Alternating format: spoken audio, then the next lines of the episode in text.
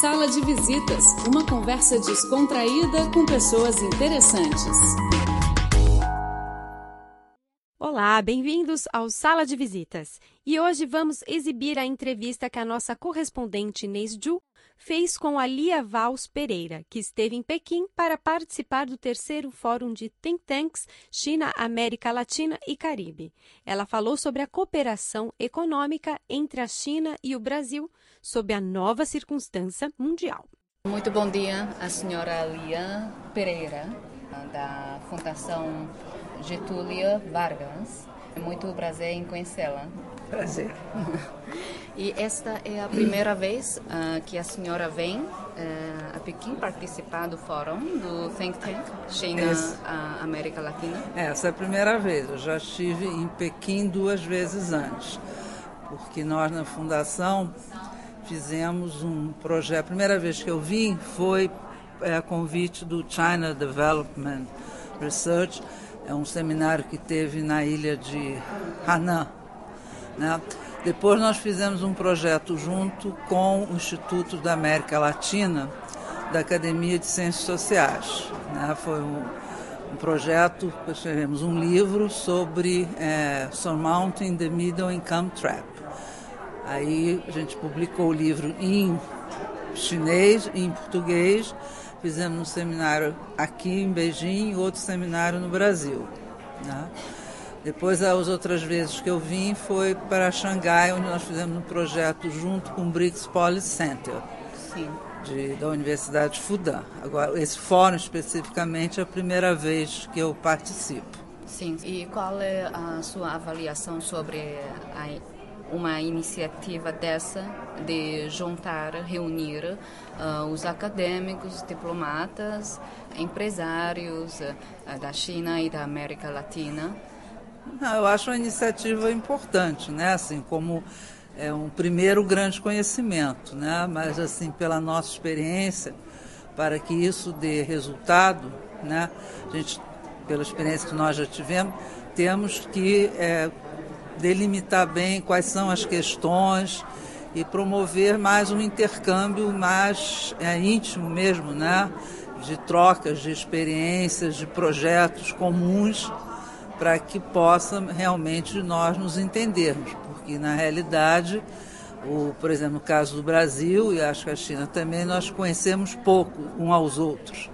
Né? Então, com essa perspectiva de fazer, dos chineses fazerem muitos investimentos, o Brasil está precisando de investimento, mas é necessário que se entenda melhor como é que é o funcionamento, né? tanto é, das instituições brasileiras, como também o andamento como os chineses fazem investimento para que acabe sendo benéfico para todos. Uhum, né? Uhum. Porque de vez em quando, por falta realmente de conhecimento, né, tanto da parte da China, é natural que tenha receio como da parte também no Brasil. Né? Então é um processo de conhecimento, então esses encontros servem para uma primeira, a primeira abordagem, né? Uhum. que é muito importante. Sim, a senhora disse que é muito importante definir uh, os temas uh, a serem discutidos e me parece que uh, esta edição, o tema principal é a, a, cooperação na capacidade de produção.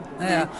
Então, é. isso é que eu estou dizendo, a, a cooperação, esse tipo seminário, a gente vai falar coisas gerais, né?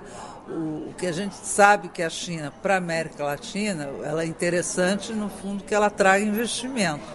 Né? Porque em termos, por exemplo, de comércio, a China é o maior mercado de exportação para o Brasil, é uma relação, como a gente diz, muito norte-sul, porque a gente exporta commodities e importa manufaturas. Né? Então, para começar a passar por um nível né, de uma cooperação mais, nem cooperação, de investimentos mesmo. Né? Obviamente que a entrada do investimento chinês no Brasil já tem bastante, mas é muito importante.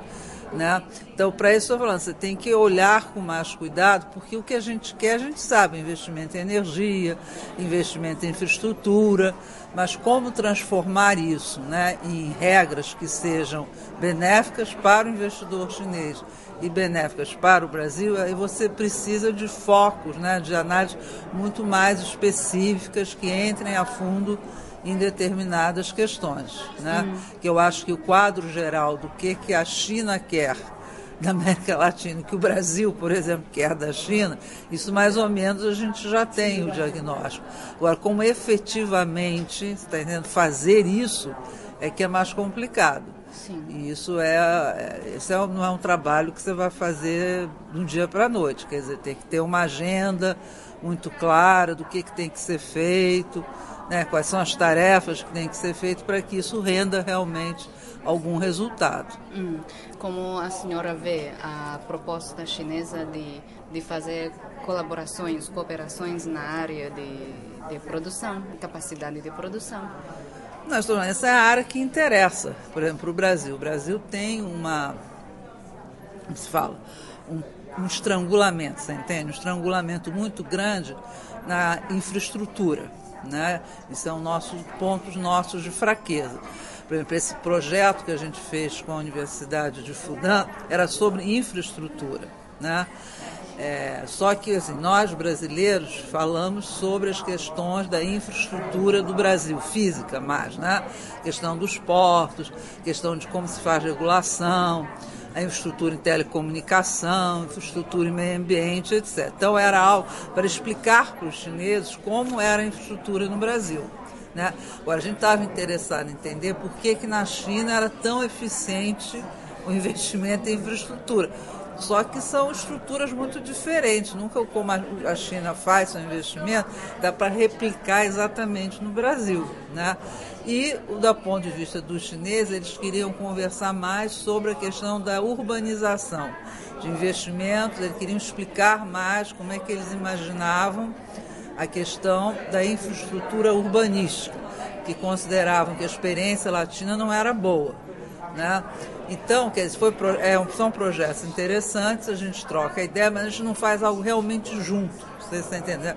Fazer algo junto é sentar os dois pesquisadores assim, vamos tentar resolver essa questão no Brasil. Então, juntos, você desenvolve um projeto. Esse fazer junto é mais difícil, isso é que eu acho que está faltando ainda.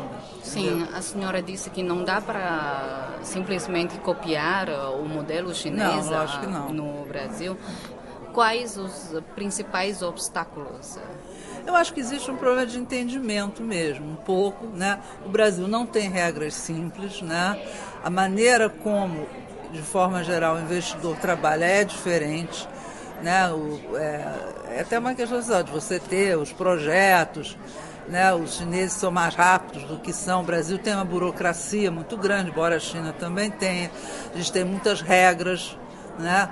É, regras ambientais, regras de tudo quanto é tipo. Então, como é que você acomoda isso para que seja interesse dos chineses e também dos brasileiros, entendeu? É que regulação, que quadro, que marco regulatório, tá? Você tem que criar para que o investidor chinês se sinta seguro, né, de investir no país e ao mesmo tempo os brasileiros considerem que aquele investimento é positivo. Te dar um exemplo, lá para 2010, 2011, estava havendo muita compra de terra agrícola pela China. Aí o governo baixou um decreto proibindo. Né? Quer dizer, isso é uma. Agora parece que vão mudar. Então, isso é uma falta um pouco de entendimento. Quer dizer, para que estava. Qual era o objetivo de comprar essa terra? O que, que era para fazer? Né? Os chineses já pro, propõem muito essa coisa da transoceânica que é aquela grande estrada de ferro. Na verdade, se a gente pergunta aos setores brasileiros, não tem muito interesse, né? porque é um projeto mais do escoamento da soja. Né? Então, quer dizer, qual é o quadro, qual é, que marco é esse, quais são os projetos em comum é que é, é importante é, ter interesse, entendeu? Lógico que para a China, ela que está gastando de investidor, né? mas a gente percebe também talvez por experiências que eles tiveram em outros países chineses tiveram com não muito êxito, né, com retorno, que eles também estão muito cautelosos. Quer dizer, eles não querem entrar só com recursos dele, querem uma parceria mais clara por parte do Brasil também. Quer dizer, quanto a gente vai se comprometer, não vai, né, para que seja um projeto realmente de interesse de ambas as partes. Né? Entendi. E Uh, agora, uh, no âmbito global, há falas dizendo que o excesso uh, da capacidade de produção chinesa é um perigo e tal. como a senhora avalia isso? Olha, eu acho que a China não dá, quer dizer, a gente tem alguns trabalhos que a gente começou a fazer em relação à China era a perda de produtos brasileiros em mercados que a gente competia com a China, tá? Então, por exemplo, a gente perdeu muito mercado nos Estados Unidos na questão de calçados. Isso lá para os anos 2000. Aí depois perde mercado nos países sul-americanos. Aí não adianta ficar culpando a China. Enfim, ela tem mais competitividade, não é, do que tem o Brasil. A gente tem que é, encontrar os nossos nichos. Então a realidade chinesa é essa: tem excesso de produção, tem tem um lado positivo que ajuda a jogar os preços para baixo no mundo, né? Esses processos que a gente tem de queda de preço, no Brasil não, mas em outros países, tem a ver um pouco com o, a, o impacto chinês. Agora, como é que você vai lidar com isso? Né? É fazendo protecionismo contra a China? Não, não sei se é por aí agora. Você tem que ter uma conversa melhor, um arranjo multilateral melhor para como lidar com esses desequilíbrios, né? Uhum. Senão você só suscita muito essa postura defensiva que está aumentando muito no mundo, certamente está. Né? De, como a, o mundo inteiro está crescendo pouco, né? está com dificuldades de retomar, tem queda de produtividade. Né? A China também tem tudo isso, mas em muito menor escala. Né? Então, dentre os países, a China ainda é o que mais cresce. Né? Então, isso coloca uma, uma, uma questão para o resto do mundo. Né? Como lidar, porque o impacto da China é muito grande no, na economia mundial. Agora, não é, quer dizer, você vai deter a China, isso não faz muito sentido. É que formas de cooperação você consegue fazer. Né? Uhum. E não é uma, não há uma resposta simples para isso. Né? Você vai dizer para a China, olha, você não produza mais. Não vão fazer isso né? porque a lógica chinesa, embora seja é uma economia de mercado, ela segue onde tem rentabilidade, né? tem lucro. Então, se eles estão tendo mais lucro, então essas iniciativas, One Belt, One Road, a Silk Road, tem muito a ver com eles tá jogando para fora também o seu excesso de, de produção, etc. Né? Então, sobre a nova circunstância uh, mundial, quer dizer, a crise ainda não não fechou, não acabou uh, completamente. Uh, qual é as perspectivas da senhora do relacionamento entre a China e o Brasil, especialmente na área da economia? Estou falando, a China para a gente é muito importante. Agora, assim, o Brasil é que a gente chama um global trader, né? mais na posição dele. Então a China é importante, os Estados Unidos é importante, a União Europeia é importante. Tá? É, a política brasileira nunca foi de escolha de um parceiro principal. A gente, por exemplo, sempre considera, não faz o menor sentido, quer dizer, faz sentido você fazer que está em jogo um acordo com a União Europeia, mas se fizer com a União Europeia, faz com os Estados Unidos. Tá? A China é importante é, em termos de ser um parceiro de investimento, etc. Lógico em termos de valores culturais, etc., o Brasil é um país ocidental. Né? Mas em termos das estratégias econômicas, a China é uma peça muito importante. Né? Agora, falando, não é simples você descobrir como você transforma essa relação. Né? Nossa relação com a China até agora é majoritariamente uma relação de comércio. E um comércio meio desequilibrado. Né? Tem uma grande vantagem. O Brasil não pode reclamar porque o aumento do preço das commodities foi positivo para o país. Né? Agora, a ideia é que trazendo investimento para a China você pode talvez intensificar um pouco mais o próprio fluxo de comércio novamente na área de manufatura também. Né?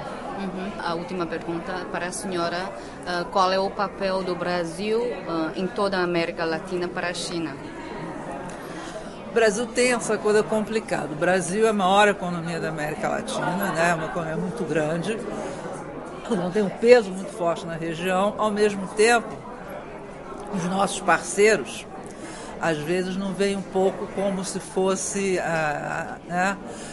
Não vê a gente como um líder, né? Quer dizer, é uma grande economia, mas não é natural, não é um grande líder, mas a gente né, tem algumas coisas diferentes, mas todo mundo reconhece que o Brasil é uma economia extremamente importante na região. Então, principalmente na América do Sul, eu acho, né, para projetos, por exemplo, de infraestrutura comum na construção física da região, você tem que ter um entendimento importante entre os países sul-americanos para que esses projetos chineses, na realidade, sejam de benefício para todos. Né? Então, acho que o Brasil, a gente brinca, o Brasil tem que liderar sem mostrar ser líder, entendeu?